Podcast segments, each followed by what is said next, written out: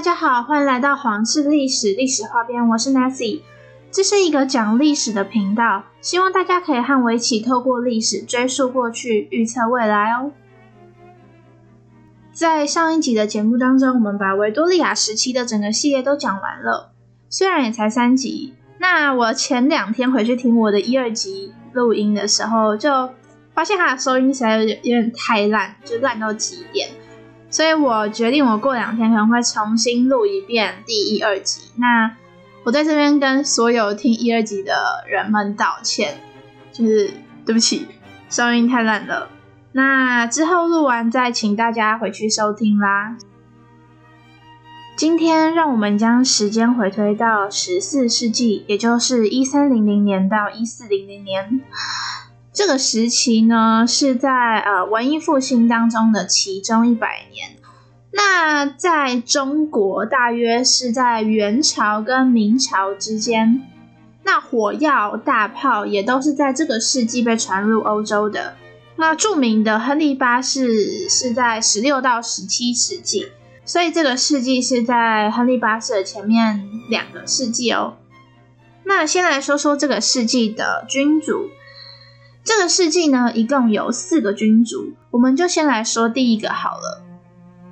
第一个是爱德华二世，他在一三零七年的时候登基。那么他是一个怎么样的君主呢？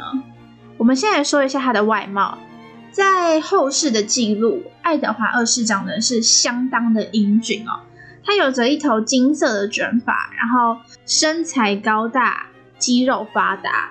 不过，当年的记录人员可能也会帮自己的君主稍微开一点美颜滤镜，所以这个部分要不要相信，还是看你自己吧。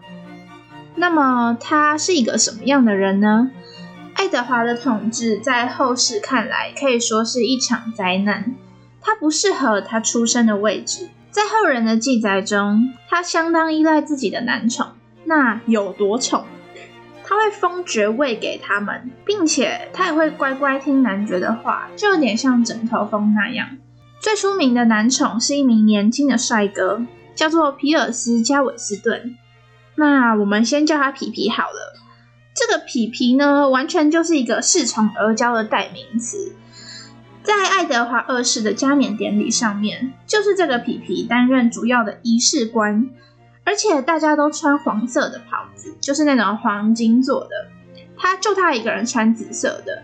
那在那个时期哦，紫色是非常珍贵的颜色，就是它的材料比其他的颜色都要来的更不易，所以是非常非常贵的。它就是完全让其他的贵族黯然失色。而且重点是他前两天才刚被封成康沃尔伯爵。就是他不是在位很久的，他是刚被封而已。那这完全就是让其他所有的贵族生气的节奏啊！那些贵族自然是气得半死。那有用吗？完全没有。在我们的爱德华眼中，完全就是情人眼里出西施。皮皮是不可能会犯错的，他对皮皮根本就是言听计从。但是呢，这个皮皮如果他是一个很有脑袋的男宠就算了，但皮皮他是一个情商非常低的人，在那个年代会举办比武大会，那这个皮皮本来就是骑士嘛，那他在比武当中，他就把其他所有的贵族通通都推到马下打败，然后呢，打败就算了，还用超级尖酸刻薄的语气嘲笑他们，然后帮别人取外号。就是还有讲说什么，比如说这个贵族是表生的，什么满脑肥肠啊，什么游手好闲的骗子，或者什么在外偷吃的少妇。那这一句在外偷吃的少妇，就是在讽刺某一个贵族的母亲再婚，然后他还会跟别人吵架。之前他叫某一个伯爵黑狗，那个贵族还跟他对骂说：“那你叫我猎犬好了，我一定咬死你的。”总之呢，这个皮皮的嘴巴就是非常贱。我跟你们说，他就是。那个《哈利波特》里面的马粪，那因为这个皮皮，爱德华失去了非常多曾经的支持者哦。但虽然看起来爱德华很爱皮皮，但在皮皮被暗杀之后，爱德华还是结交了很多男宠。但爱德华其实是有结婚的，而且还生了好几个孩子。他的老婆是法国公主伊莎贝拉。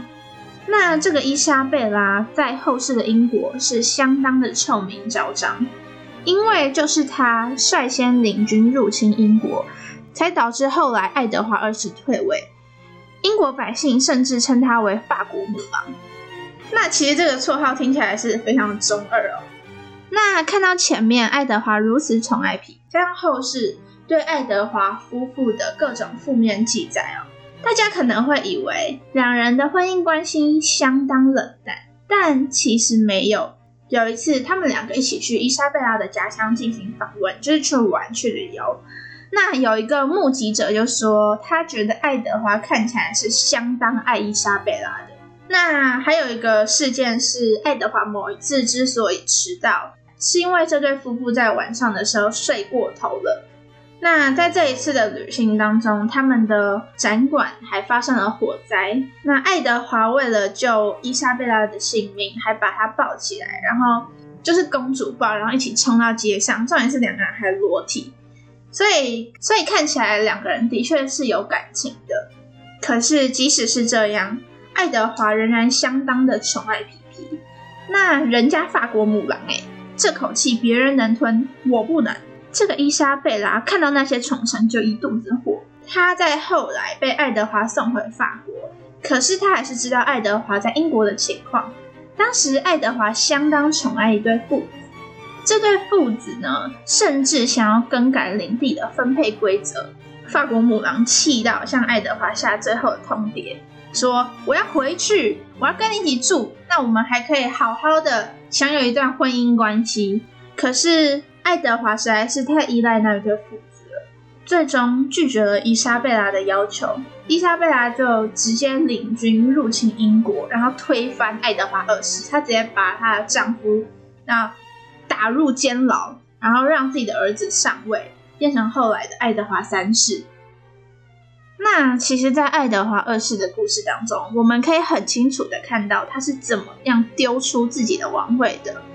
如果在当初皮皮对那些臣子不尊重的时候，爱德华二世就可以听一听大臣们说的话，或是不要这么依赖自己的男宠，他也不至于会被推翻。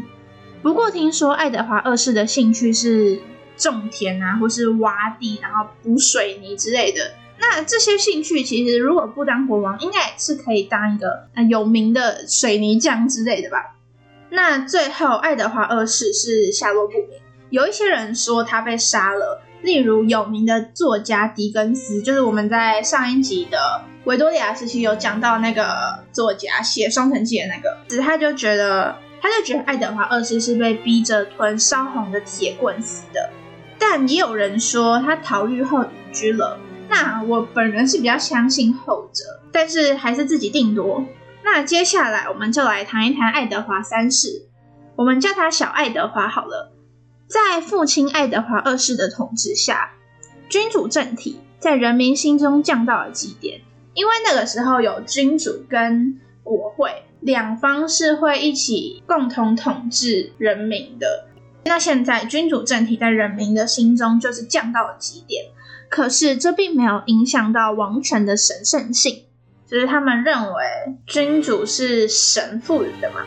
所以，当一位新的君主诞生，人民依然期待他能够带给国家昌盛的国力。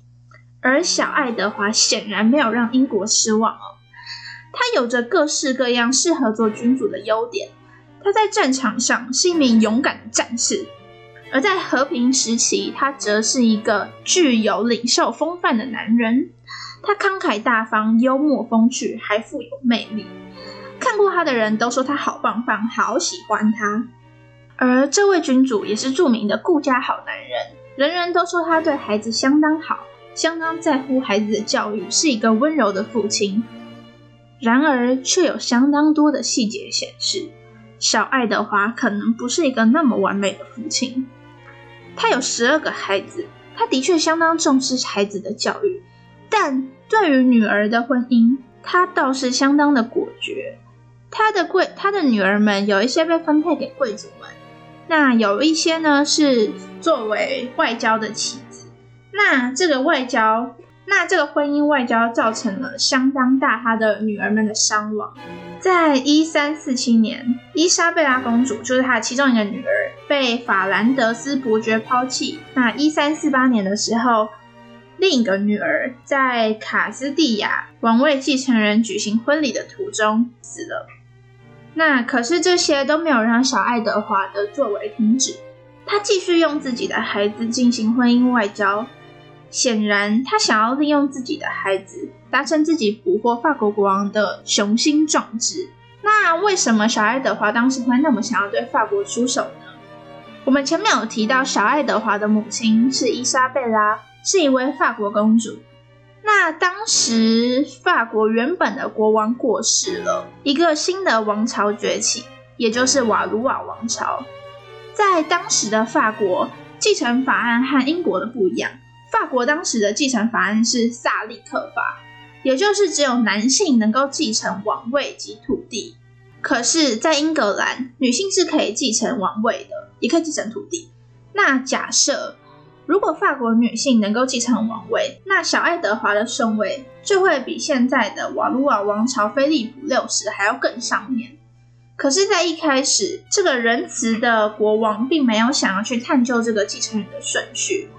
但是后来，英法两国的关系变得越来越僵，他们开始因为各种商业利益吵架。那小爱德华那个时候就开始慢慢有种战士梦，他想要像自己的爷爷一样变成一个伟大的战士，就是真正那个爷爷爱德华二世的父亲爱德华一世。而且据说，在某一次的参会当中，小爱德华的盘子里面放了一只苍鹭。那苍鹭是什么？它是一种禽类。是一个相当胆小的鸟类，那所有的人民都知道。然后这个宴会的主人觉得这个鸟类非常的适合小爱德华，那这一切当然就是在嘲笑小爱德华不敢去抢自己的法国王位，是一个胆小的懦夫。而在这一次过后，小爱德华开始会称自己是法国国王，还会将自己的章印上刻上法国的百合花。这代表着小爱德华在向大众宣誓自己拥有法国的继承权，那两国就开战了。最后，小爱德华发挥了自己勇猛战士的能力，机智过人的战略，赢得了赢得了后世仍然赞颂的克雷西战争。而十年后，普瓦捷战争也开打，英国还是赢了。其实那个时候，英国是靠着。小小爱德华的儿子，他的称号叫做黑王子打赢的。那法国的国王就入狱了，虽然是入狱，但是他到伦敦的时候，甚至有人撒金叶子。他住最豪华的监狱，吃最豪华的食物。那最终两国签订了和平契约，法国支付了钱财及领地。那说了这么多小爱德华的事迹，小爱德华的婚姻关系是怎么样的呢？他的老婆是一位来自神圣罗马帝国的一个小国瓦朗谢纳的女孩，叫做菲利帕。他的爷爷是法国的菲利普三世。那其实菲利帕是被拿来召唤士兵，然后船只的。所以一开始菲利帕的处境是相当的忍辱负重哦。那甚至小爱德华的母亲一开始都不愿意叫菲利帕的名字。只愿意叫她海怒伯爵的女儿，并且一开始跟那一位伊莎贝拉是和自己的情夫一起统治的。他们甚至管控着王室的金钱，对待国王和王后的方式有够小气，然后也不给菲利帕任何土地。那眼看这是伊莎贝拉的场，菲利帕当然也不会凑上去硬要管理政务。所以在这段时间，菲利帕都是默默自己搞自己的。那虽然当时的生活并没有像一名王后一样舒适，可是她还是得到了小爱德华的爱。小爱德华是真心爱她的。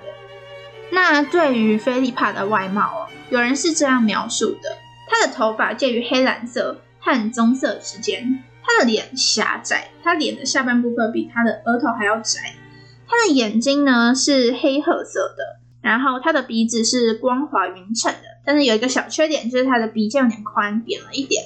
那他的嘴唇很饱满哦，那他下有点突出上层，可能是有点厚道吧。那这很少见，在当时，他的整个身体都完好无损，他举止得体，受过良好的教育。